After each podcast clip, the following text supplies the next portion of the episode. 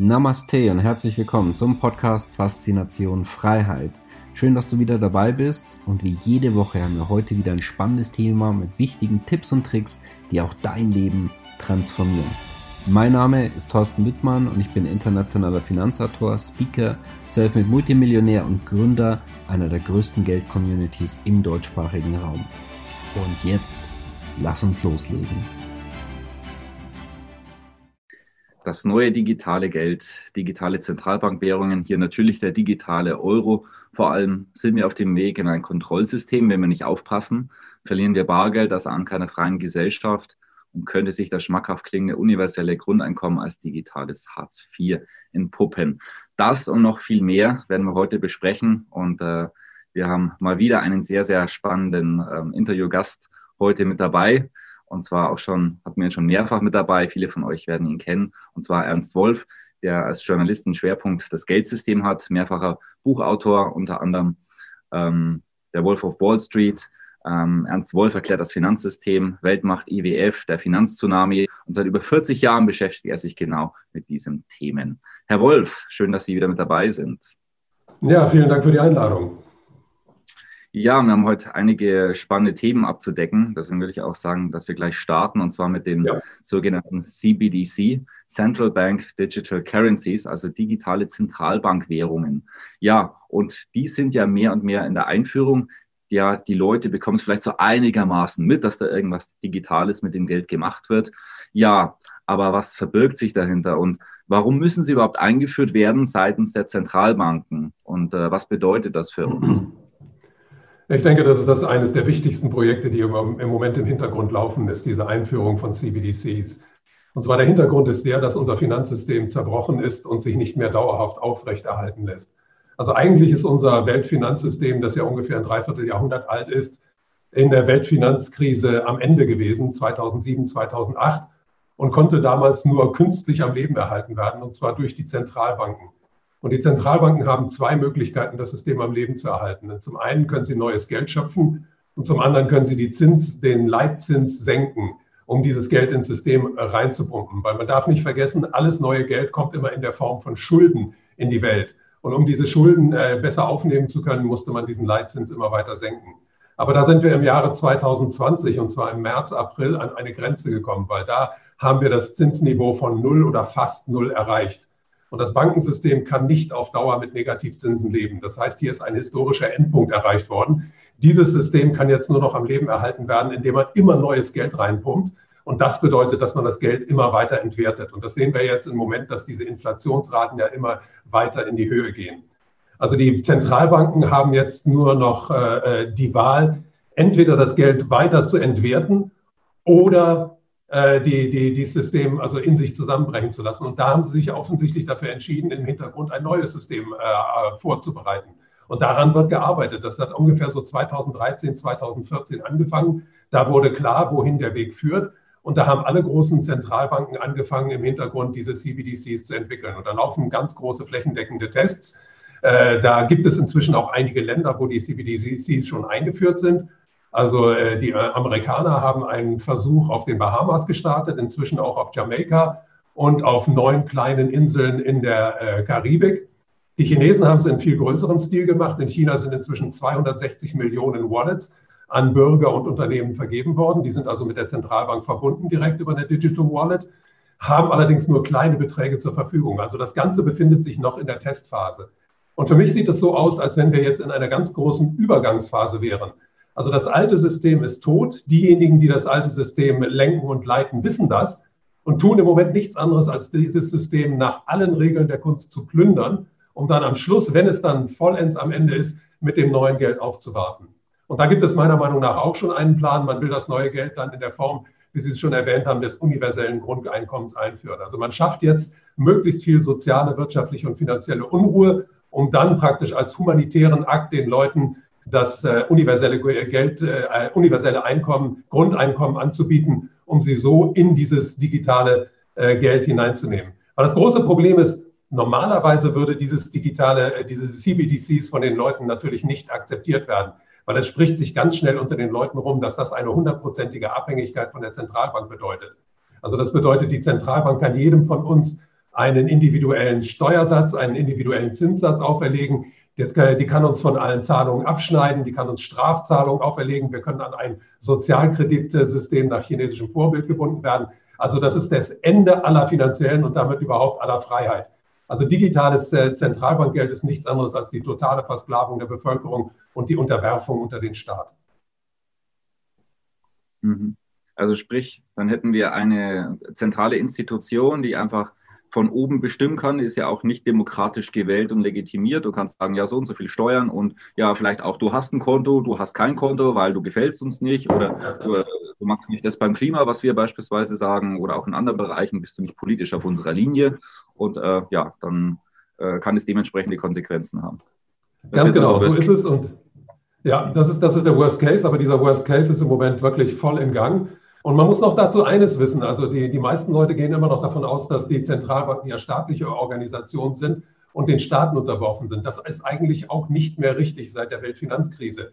Seit der Weltfinanzkrise sind die großen Zentralbanken eigentlich nichts anderes mehr als äh, Organe, die den großen Vermögensverwaltern dienen.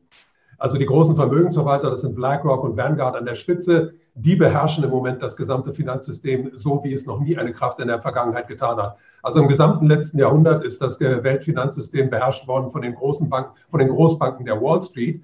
Aber diese Großbanken haben als Hauptaktionäre jetzt fast alle immer BlackRock, Vanguard, State Street und Fidelity, also die großen Vermögensberater, äh, Verwalter. Und die haben dadurch natürlich ungeheuer an Macht gewonnen. Und dann äh, ist ja 2007, 2008 die große Weltfinanzkrise passiert. Und da haben die ganzen großen Zentralbanken natürlich Informationen gebraucht über das Weltfinanzsystem. Und diese Informationen hatten nicht die Zentralbanken. Diese Informationen hatte nur eine Organisation und das war BlackRock. Weil BlackRock betreibt mit Aladdin, also A-L-A-D-I-N, mit Aladdin das größte Finanzdatenanalyse-System der Erde.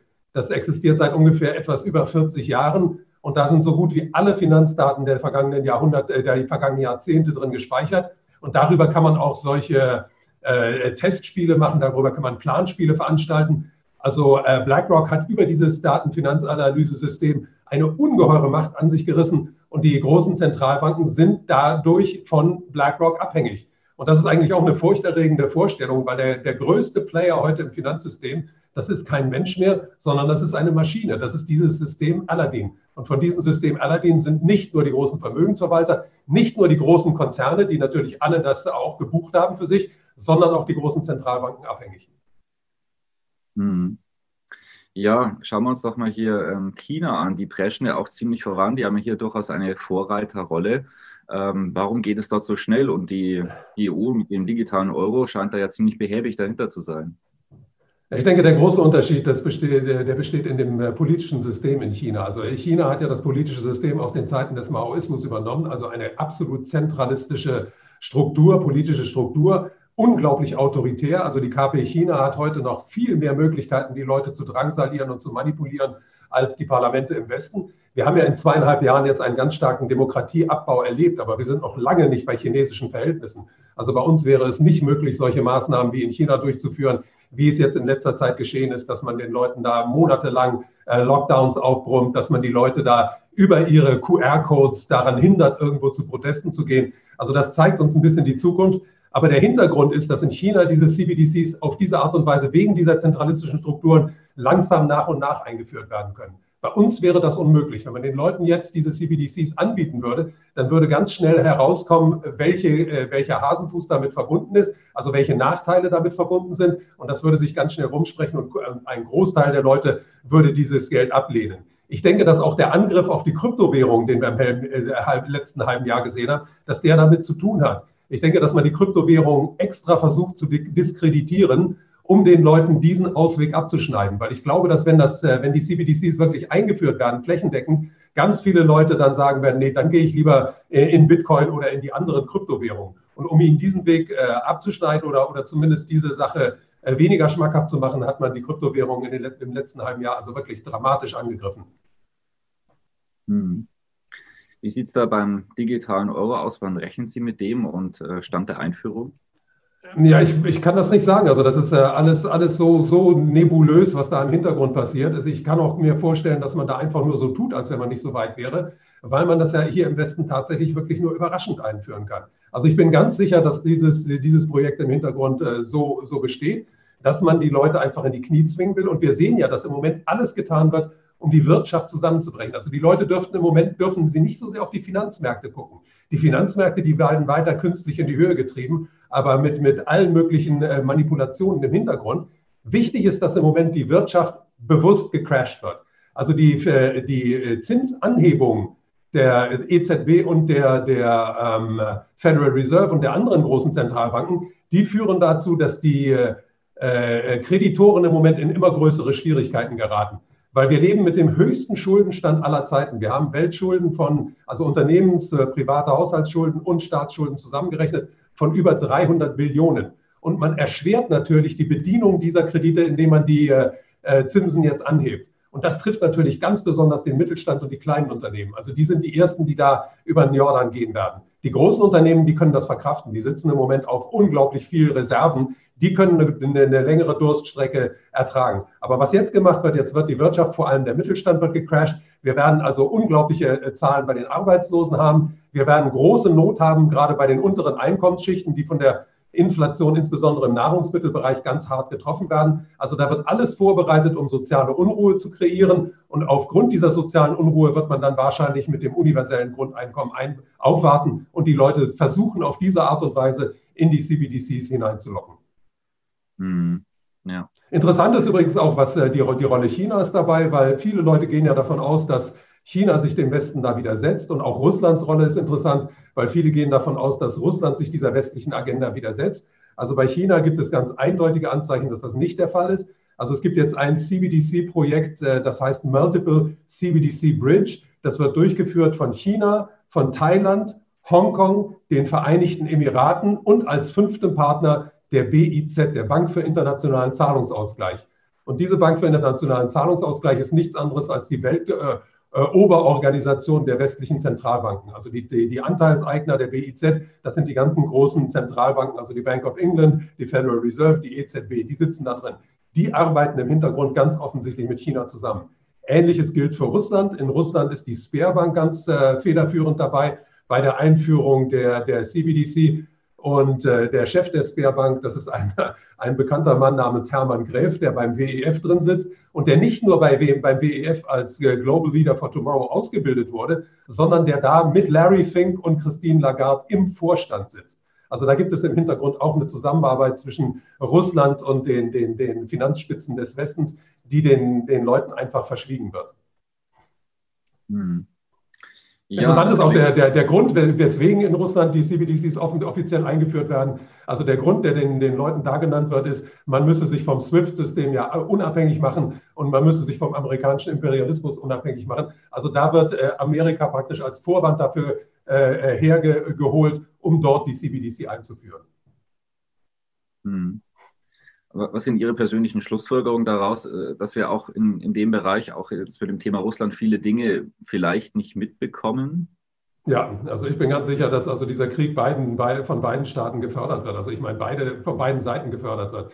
Also die NATO tut ja alles, um diesen Krieg weiter auszuweiten. Und Russland reagiert ja auf jede Provokation mit einer Gegenprovokation. Ich glaube, das kommt beiden sehr gelegen. Im, Im Falle China das Gleiche. Also was jetzt um Taiwan passiert ist, ich glaube, Nancy Pelosi hätte den Chinesen, der chinesischen Führung keinen größeren Gefallen tun können, als da nach Taiwan zu reisen, weil die dann gesagt haben, also wir müssen uns jetzt gegenüber über den Amerikanern schützen, die, äh, die werden uns in einen Krieg hineinziehen. Und was tun Regierungen, die in Schwierigkeiten sind? In letzter Instanz, sie setzen dann auf den Krieg. Und die chinesische Regierung, die chinesische KP steckt in ganz großen Schwierigkeiten. Also wir haben ja letzten Herbst in China den Zusammenbruch des zweitgrößten Immobilienentwicklers da Evergrande er, er, erlebt. Und äh, wir erleben im Moment, dass viele Banken in China ihre, ihren Kunden da die Konten äh, schließen und, und äh, offensichtlich zahlungsunfähig sind. Und wir erleben, wie die Regierung da also mit allen drastischen Maßnahmen verhindert, dass Proteste da durchgeführt werden. Also eine ganz schlimme Vision für die Zukunft ist, wie die QR-Codes im Rahmen der, der, der Gesundheitskrise da benutzt werden, um Leute von, von Protesten abzuhalten. Also da spielen sich diese ganzen Regierungen gegenseitig in der Hand. Und ich finde, es ist wichtig, man darf im Moment nicht darauf, auf, darauf gucken, was die Regierungen machen. Man muss gucken, was der digital-finanzielle Komplex macht. Was machen die großen IT-Konzerne und was machen die großen Vermögensverwalter? Und in welcher Lage stecken die? Und die stecken in Schwierigkeiten, weil im Moment das System, auf dem ihre Macht basiert, weil dieses System im Moment zerbricht. Und die müssen ein neues System einführen, um ihre Macht zu erhalten. Und dieses neue System muss digitales Zentralbankgeld sein, weil das alte Geld funktioniert auf die Art und Weise, wie es jetzt über Jahrhunderte funktioniert hat, nicht mehr. Mhm. Kurz, weil wir das Thema Taiwan hatten, das klang ein bisschen so, als könnten Sie sich schon vorstellen, dass es da einen weiteren Krieg geben könnte also im Moment ist es so, dass äh, da ja an allen Ecken und Enden gezündelt wird und ich glaube auch, dass im Nahen Osten genauso gezündelt wird. Wir erfahren ja jetzt auch, dass da im, im Gazastreifen wieder etwas passiert ist. Und all diese Konflikte, die werden so richtig so am Laufen gehalten, damit man sie jederzeit entzünden kann. Und ich fürchte, dass, äh, äh, äh dass äh, dieses Programm, die Leute in, in, unter Druck zu setzen, äh, immer weitergeführt wird. Und wenn da der normale Druck dann nicht mehr, nicht mehr funktioniert, dass man dann eben auch noch den, äh, zum Mittel des Krieges greifen wird. Also ich glaube, dass da irgendwie die Hemmungsschranken ganz, ganz niedrig nur noch sind. Und man muss auch sehen, also der digital-finanzielle Komplex hat in den letzten zweieinhalb Jahren unglaublich abgesahnt. Einmal über die Pharmaindustrie, dann darüber, dass die Digitalkonzerne ja so hochgespült wurden, weil eben Homeoffice gemacht wurde, weil diese QR-Codes eingeführt wurden, äh, weil die Leute gezwungen wurden, über die Lockdowns äh, online einzukaufen. Das hat natürlich den, den äh, großen IT-Konzernen unglaublich genützt. Und hinter den großen IT-Konzernen stehen die Vermögensverwalter. Das sind die größten Hauptaktionäre von diesen großen IT-Konzernen. Und was ist jetzt im Moment im Falle des Krieges? Da sind die ganzen großen Rüstungskonzerne ganz an der Spitze der Geldverdiener. Und wer sind da die Hauptaktionäre? Auch wieder BlackRock, Vanguard, State Street und Fidelity. Also die verdienen in einem Fall und in dem anderen Fall. Und auf der anderen Seite ist es so, dass die Regierungen heute immer weniger zu sagen haben. Also viele Leute gehen davon aus, dass die Regierungen, weil sie immer autoritärer werden, immer mehr zu sagen haben. Genau das Gegenteil ist der Fall. Die Regierungen werden von diesem digital-finanziellen Komplex an die Wand gedrückt. Die Regierungen können nur noch das tun, was dieser digital-finanzielle Komplex von ihnen äh, verlangt. Und deswegen werden auch die, die Begründungen, die die für ihre politischen Maßnahmen geben, immer absurder. Also was jetzt zum Beispiel im Rahmen der Gesundheitskrise gesagt wird, also es fliegt immer mehr auf, dass das alles, was in der Vergangenheit gesagt wurde, nicht wahr gewesen ist. Aber die halten an diesen Lügen fest, weil sie einfach so gedrängt werden. Weil jeder, der sich diesem offiziellen Narrativ widersetzt als Politiker, ganz schnell von der Oberfläche verschwindet. Hm. Ja, bevor wir noch zur Schlussfrage kommen und wie können wir uns dagegen wehren und was können wir tun, vielleicht gerne noch der Hinweis, weil ich glaube, wirklich ein sehr, sehr spannendes Interview. Gerne teilen, liken, kommentieren, auch an andere Menschen weitergeben, weil viele Menschen bekommen das ja gar nicht mit und es ist eine der größten Mittel und Möglichkeiten und Waffen sozusagen, ja, wie wir gegen diese Tendenzen auch vorgehen können. Und das wäre jetzt auch meine Frage. Ja, was können wir jetzt eigentlich da tun oder müssen wir da jetzt einfach zuschauen? Nein, nein, ich glaube, das, was wir jetzt machen, ist genau das, was, was, was wir tun können. Wir müssen die Leute aufklären, weil 99 Prozent der Leute wissen das alles nicht, weil diese ganze CBDC-Einführung natürlich den, den Menschen weitgehend verschwiegen wird. Also man muss den Leuten erklären, was da im Hintergrund läuft. Man muss die Leute auch auf diese Seiten aufmerksam äh, machen. Also ich würde jedem empfehlen, mal ins Internet zu gehen und die, die Worte CBDC Tracker eingeben. Es gibt einen CBDC Tracker Org und dann gibt es einen CBDC Tracker vom Atlantic Council. Da steht ganz genau drin, wie diese ganzen CBDCs entwickelt werden, wo Pilotprojekte laufen, wo die Dinger schon eingeführt wurden, äh, wo Tests abgebrochen wurden. Darüber sollte man sich unbedingt informieren. Dann sollte man sich informieren über einige äh, Organisationen im Hintergrund. An der Spitze davon steht die Better Than Cash Alliance. Die Better Than Cash Alliance ist 2012 gegründet worden unter Mitwirkung großer Stiftungen wie der Bill und Melinda Gates Stiftung. Und der gehören inzwischen fast 40 Regierungen an. Und die sorgt dafür, dass das äh, Bargeld immer weiter zurückgedrängt wird. Was wir im Alltag tun können, immer wieder darauf bestehen, Bargeld äh, einzusetzen, bar zu bezahlen. Aber da werden wir uns auf Dauer auch nicht auf diese Art und Weise wehren können. Man muss sich immer wieder ins Gedächtnis rufen. Die ganzen Mächtigen können all das nur veranstalten, was sie veranstalten, weil die Mehrheit der, der, der Bürger nicht begreift, was wirklich los ist. Und wenn wir diesen Schleier äh, äh, dem, dem Ganzen entreißen und die Leute aufklären, dann haben wir die beste Möglichkeit, also wirklich äh, effektiv gegen diese ganzen Maßnahmen vorzugehen. Okay, ja, herzlichen Dank für dieses äh, tolle Interview und auch für Ihre unermüdliche Aufklärungsarbeit, die ich selber auch schon seit vielen Jahren verfolge. Ja, wünsche Ihnen da weiterhin viel Erfolg und äh, auch an alle Leser, wie gesagt, gerne teilen, liken, kommentieren, ist aktuell wichtiger denn je. Äh, es wird auf jeden Absolut. Fall weiterhin spannend bleiben. Und ähm, ja. ja. wir gestalten es auf jeden Fall alle weiterhin mit. Ja, Herr Wolf, wenn Sie noch letzte ein, zwei Sätze sagen möchten, dann sehr gerne jetzt. Und wie gesagt, herzlichen Dank für das Interview. Das Wichtigste in dieser Zeit ist, den Kopf nicht in den Sand zu stecken. Also wenn man den Kopf in den Sand steckt, dann äh, erlaubt man der Gegenseite, alle Maßnahmen durchzuführen, die da im Hintergrund geplant sind. Man muss sich erheben, man muss dagegen äh, äh, angehen. Und wie gesagt, das Allerwichtigste ist, man muss sein, sein Umfeld aufklären. Das kann jeder im Kleinen machen, der kann mit seinen Nachbarn, seinen Bekannten, seinen Verwandten, seinen Freunden reden. Und man muss natürlich auch versuchen, die Möglichkeiten, die uns noch geblieben sind. Man muss ja auch sagen, die Zensur ist unglaublich in letzter Zeit. Also äh, man, man darf viele Dinge gar nicht mehr sagen, die muss man äh, nur noch verschleiert den Leuten erklären.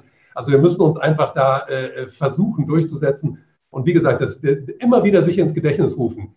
Die, die, die Macht derer, die an den Hebeln der Macht sind, die gründet sich auf dem Unwissen der Mehrheit der Menschen und auf nichts anderem. Die gründet nicht sich auf, auf, auf Waffen, die gründet sich nicht auf Geld, sondern die ist begründet in dem Unwissen der Mehrheit. Und wenn wir das beseitigen, dann haben wir eine Chance, den Kampf zu gewinnen. Sehr schönes Schlusswort. Vielen Dank, Herr Wolf. Ich danke Ihnen. Schön, dass du wieder dabei warst. Wenn dir der Podcast gefällt, erzähle gerne dein Umfeld davon, sodass auch dieses von den Inhalten profitieren kann. Und falls du es nicht schon gemacht hast, abonniere den Kanal, damit du künftig keine Folge verpasst und vor allen anderen informiert bist. Gerne kannst du uns auch einen Kommentar und eine positive Bewertung bei Apple Podcast dalassen. Bis zum nächsten Mal, dein Thorsten Wittmann.